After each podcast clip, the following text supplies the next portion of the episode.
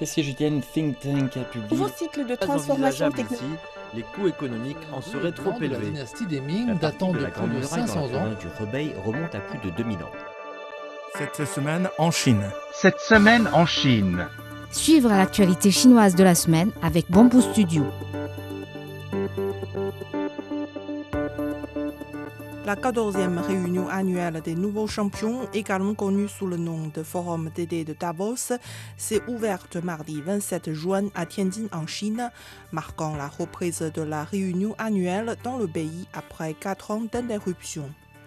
Plus de 1500 participants issus d'entreprises, de gouvernements, d'organisations internationales et du monde universitaire se retrouvent dans cette ville portuaire du nord du pays pour cet événement de trois jours intitulé L'esprit d'entreprise, la force motrice de l'économie mondiale. Les bénéfices des entreprises industrielles chinoises majeures ont enregistré une baisse moins importante en mai, selon des données officielles publiées mercredi.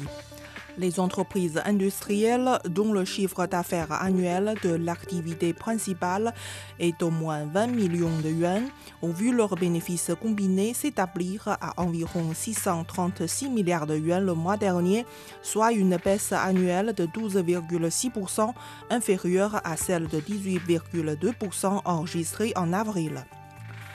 La troisième exposition économique et commerciale Chine-Afrique a ouvert ses portes jeudi à Changsha, capitale de la province chinoise du Hunan, invitant davantage de produits fabriqués en Afrique à entrer en Chine et visant à renforcer les liens commerciaux entre les deux parties. Ayant pour thème Développement commun pour un avenir partagé, cet événement de quatre jours réunira des représentants de 53 pays africains et de multiples organisations internationales. Le nombre d'exposants a atteint 1500, en hausse de 70% par rapport à l'édition précédente. Une myriade de produits africains, des roses kenyanes à l'essence égyptienne, seront présentés par des commerçants africains qui utilisent cette exposition pour explorer le vaste marché chinois.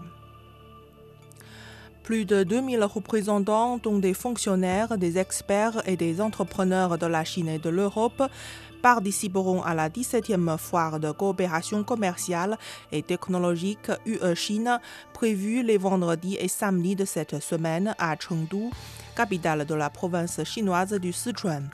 Ayant pour thème défis, opportunités, intégration, développement, la foire offrira une plateforme complète de discussion sur la promotion d'une coopération approfondie en matière de commerce et d'investissement entre la Chine et l'UE.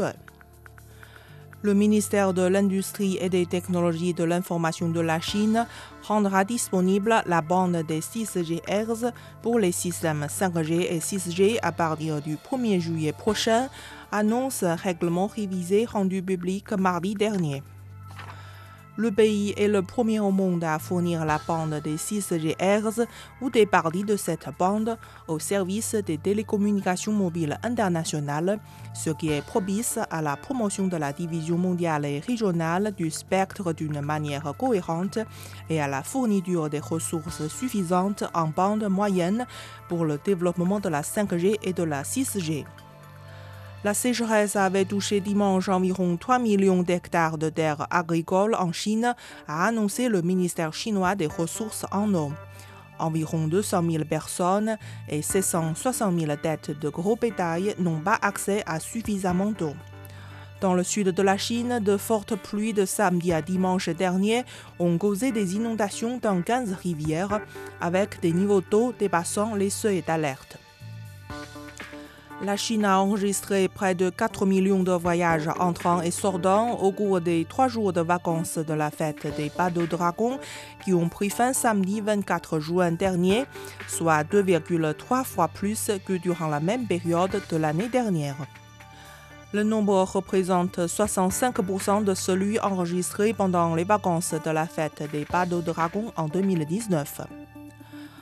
Airbus a livré pour la première fois un avion assemblé à Tianjin dans le nord de la Chine à un client européen. La compagnie hongroise Airviz, la plus grande compagnie aérienne à bas prix d'Europe centrale et de l'Est, a obtenu la livraison de son premier avion A321 Neo assemblé sur la chaîne d'assemblage finale à Tianjin.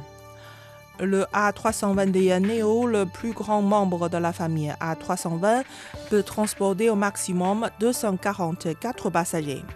En avril, Airbus a annoncé la construction d'une deuxième chaîne d'assemblage à Tianjin pour augmenter sa capacité de production de la famille d'avions de passagers A320 pour répondre à la demande des clients mondiaux. Le port d'Ereno, dans la région autonome de Mongolie intérieure, dans le nord de la Chine, a traité plus de 1500 trains de marchandises Chine-Europe depuis le début de l'année.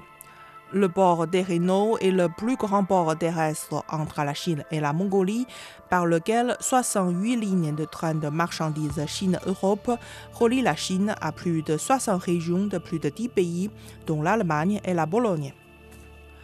Didi Chuxing, le Uber chinois, a récemment annoncé le lancement de son nouveau service Didi Express. Celui-ci est une réponse à la demande croissante de livraison instantanée de petits objets.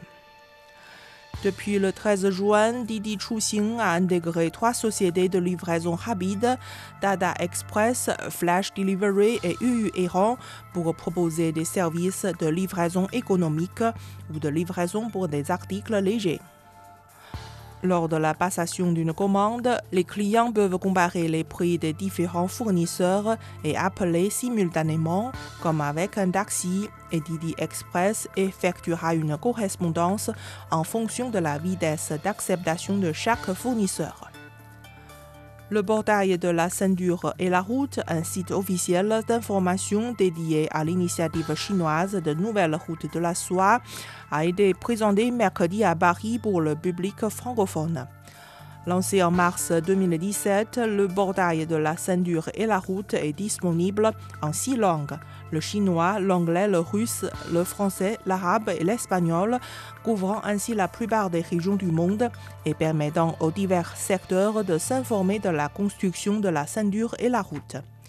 Vous écoutez Bamboo Studio, merci de votre attention.